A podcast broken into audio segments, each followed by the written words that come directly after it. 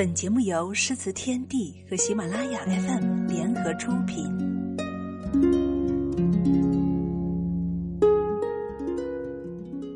大家好，欢迎来到诗词天地，我是主播清新。前几期的诗词得到了好多听众的喜爱，还有热心的听众表示很喜欢诗词中的配乐，在这里清新要谢谢各位的支持。那么，下面我们要开始今天的节目。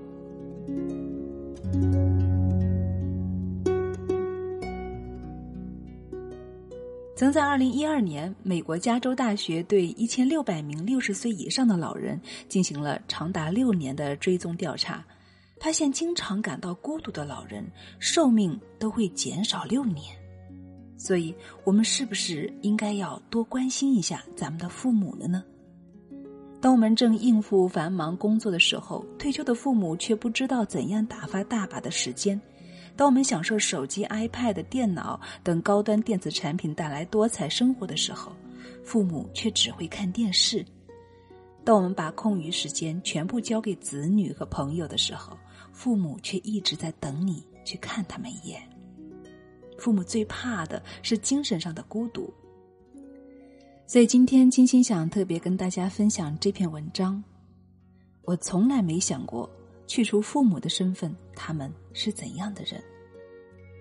文章是选自作家艾小羊的新书《我不过无比正确的生活》。接下来，让我们一起来聆听。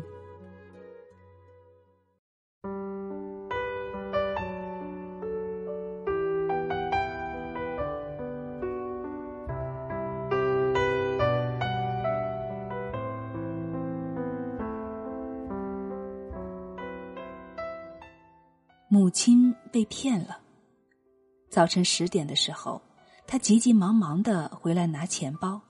父亲问他做什么，他说：“你别管。”直到午饭时刻，他还没有回来。我们边吃边等，终于，母亲神情恍惚的回来了。进门的第一句话就是：“哎，总算到家了。”原来。母亲早锻炼的时候，遇到了一位中年妇女，与她拉家常，相谈甚欢的时候，来了另外一位中年妇女，自称会看相，说我家最近有血光之灾，母亲吓坏了，请他指点，他便说自己道行不够，要找师傅。母亲回家拿钱，被叮嘱千万不要告诉家里人，否则就不灵了。结果，他们把母亲用车拉到附近的一个小区，一人拿走他的钱和戒指，去跟师傅商量；一人陪他在楼下等。不久，陪等的人借故走了，母亲等了半个多小时，才反应过来，自己是受了骗。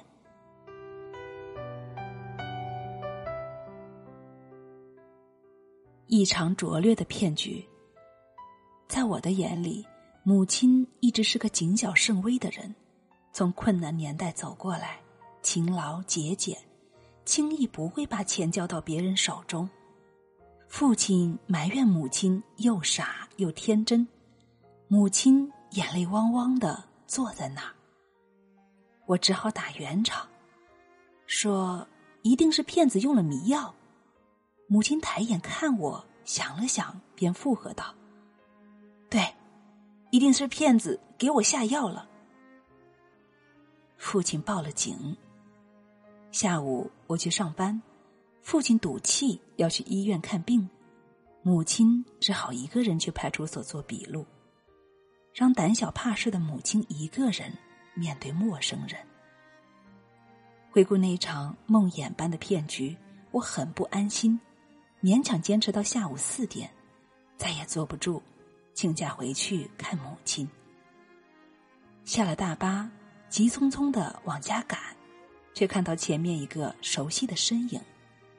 身边同行的是一个陌生人，我好奇，便悄悄的跟在他们身后面。您一看就是好福气，有儿有女。我儿子在山东，二儿子在四川。母亲说话很慢。带着一点东北口音，谈起自己的儿女，总是一脸的自豪。到了家门口，母亲与陌生人道别，我走上去叫了一声“妈”，本想问他做笔录的情况，一出口却是：“刚才那人是谁啊？”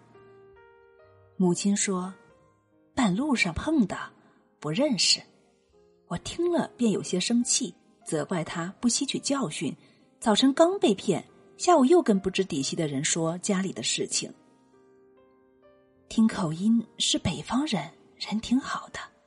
母亲小声的说：“北方人就没骗子，以后不要跟陌生人说话，有话回家说。”或许我的语气过于严厉，母亲的脸一下子红了。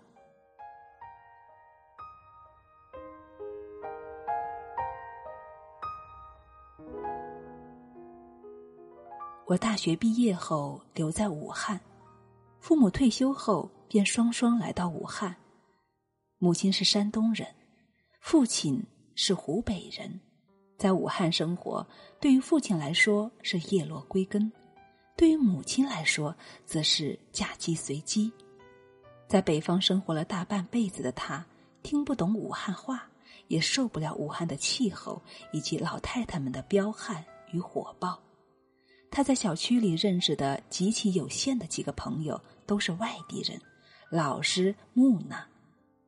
与他一样，在一群本地老太太中间属于弱势群体。被骗这件事让母亲几个星期都没睡好觉。我一再告诉他，骗子的同伙一定早就摸清了我家的情况，所以才会神机妙算，让他深信不疑。母亲很不喜欢我的说法，在他看来，每一个主动与他说话的人都是好人。那个小张，不笑不说话；那个做安利的，从没逼我买东西，倒是总教我保健知识；还有水果店的小王，是我们老乡。母亲说的委屈，父亲却不耐烦的打断他。你怎么就有那么多话要说？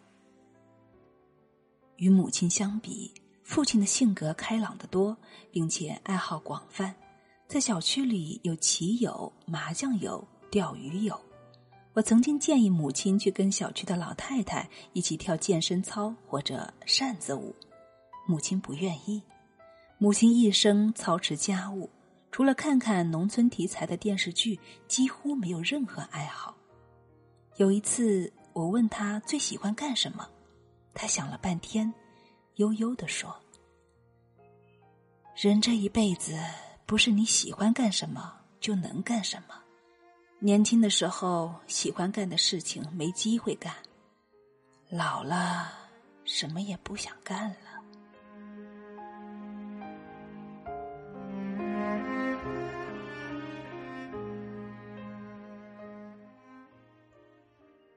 两个月后，公安局打来电话，说在附近端了一窝骗子，让母亲去认人。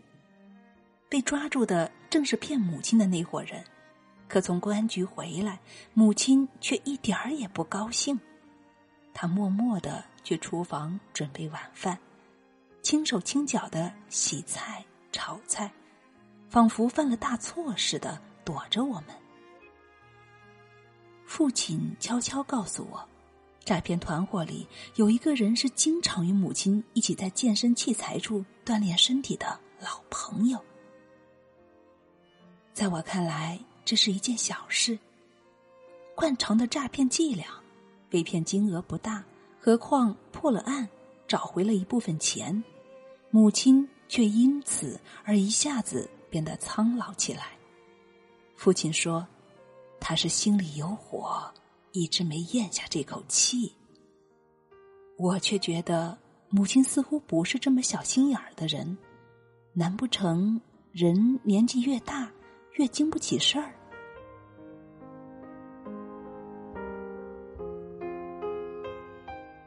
转眼秋天到了，武汉最好的季节，母亲却极少出门，连早锻炼都放弃了。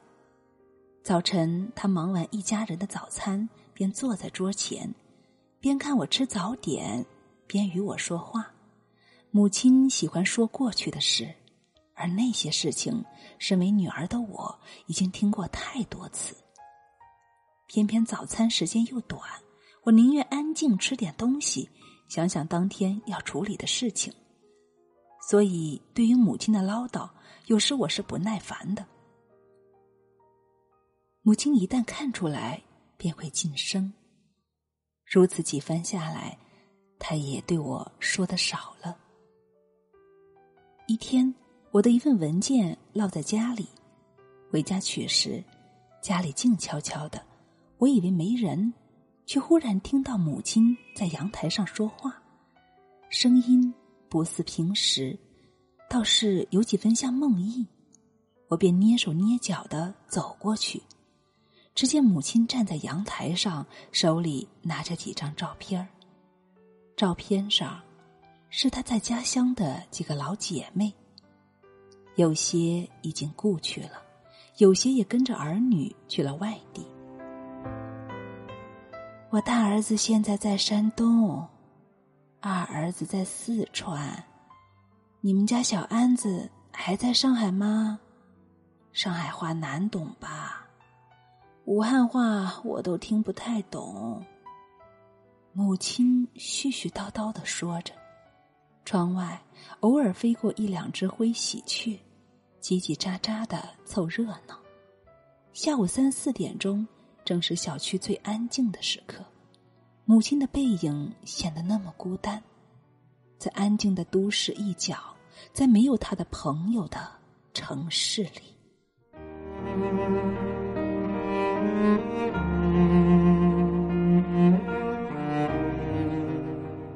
我终于明白。一生慎重的母亲为什么会上当受骗了？孤独的人总是格外贪恋那么一点关怀与温暖，哪怕只是简单的一句搭讪，总好过一个人孤零零的走在没有回忆的街道上。我悄悄锁门离开，眼睛里不争气的有泪水。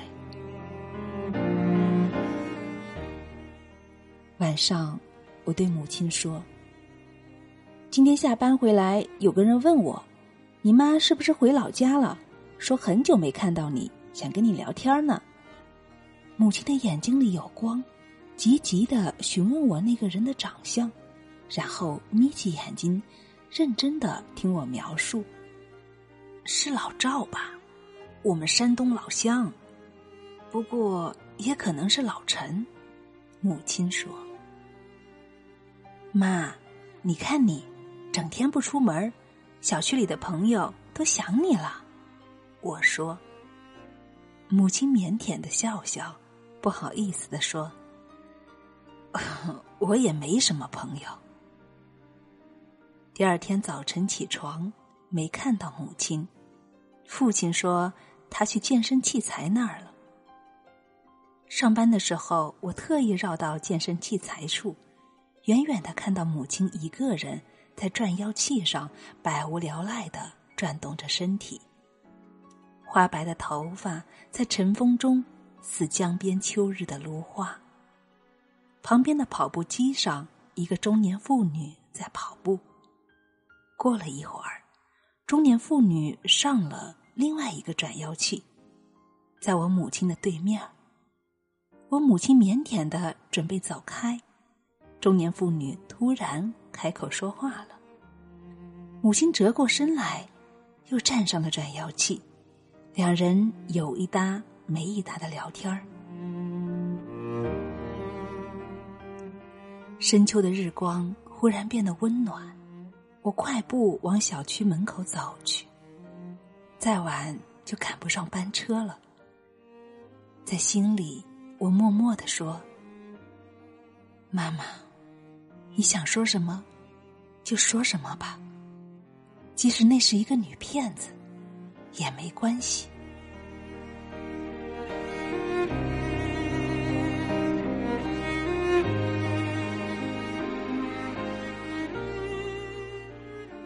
世界上最可怕的，并不是骗子，而是孤独。当我与父亲将母亲从他生活了一辈子的小城。连根拔起，移植到武汉这个大城市，他就成了一株没有养分的树苗。他隐忍，他认命，他努力的不留恋过去。然而，每个人都属于社会，他需要一个尽可能大的世界。在这个世界中，形形色色、各色人等，让他感到自己被需要、被重视，而不仅仅是一台洗衣、做饭、带孩子的机器。据说，女儿会越来越像自己的母亲。因此，对于母亲，我常常有一种说不出的怜惜，仿佛面对的正是老年后的自己。我目睹他的孤独，却无能为力，深切的感到人与人之间过分的熟识，反倒会阻碍交流。当你与他越来越亲近，你能给他的温暖，其实就是越来越有限。每个人都需要在陌生人处寻找相知，在一个谁都不了解自己的舞台上，轻歌曼舞。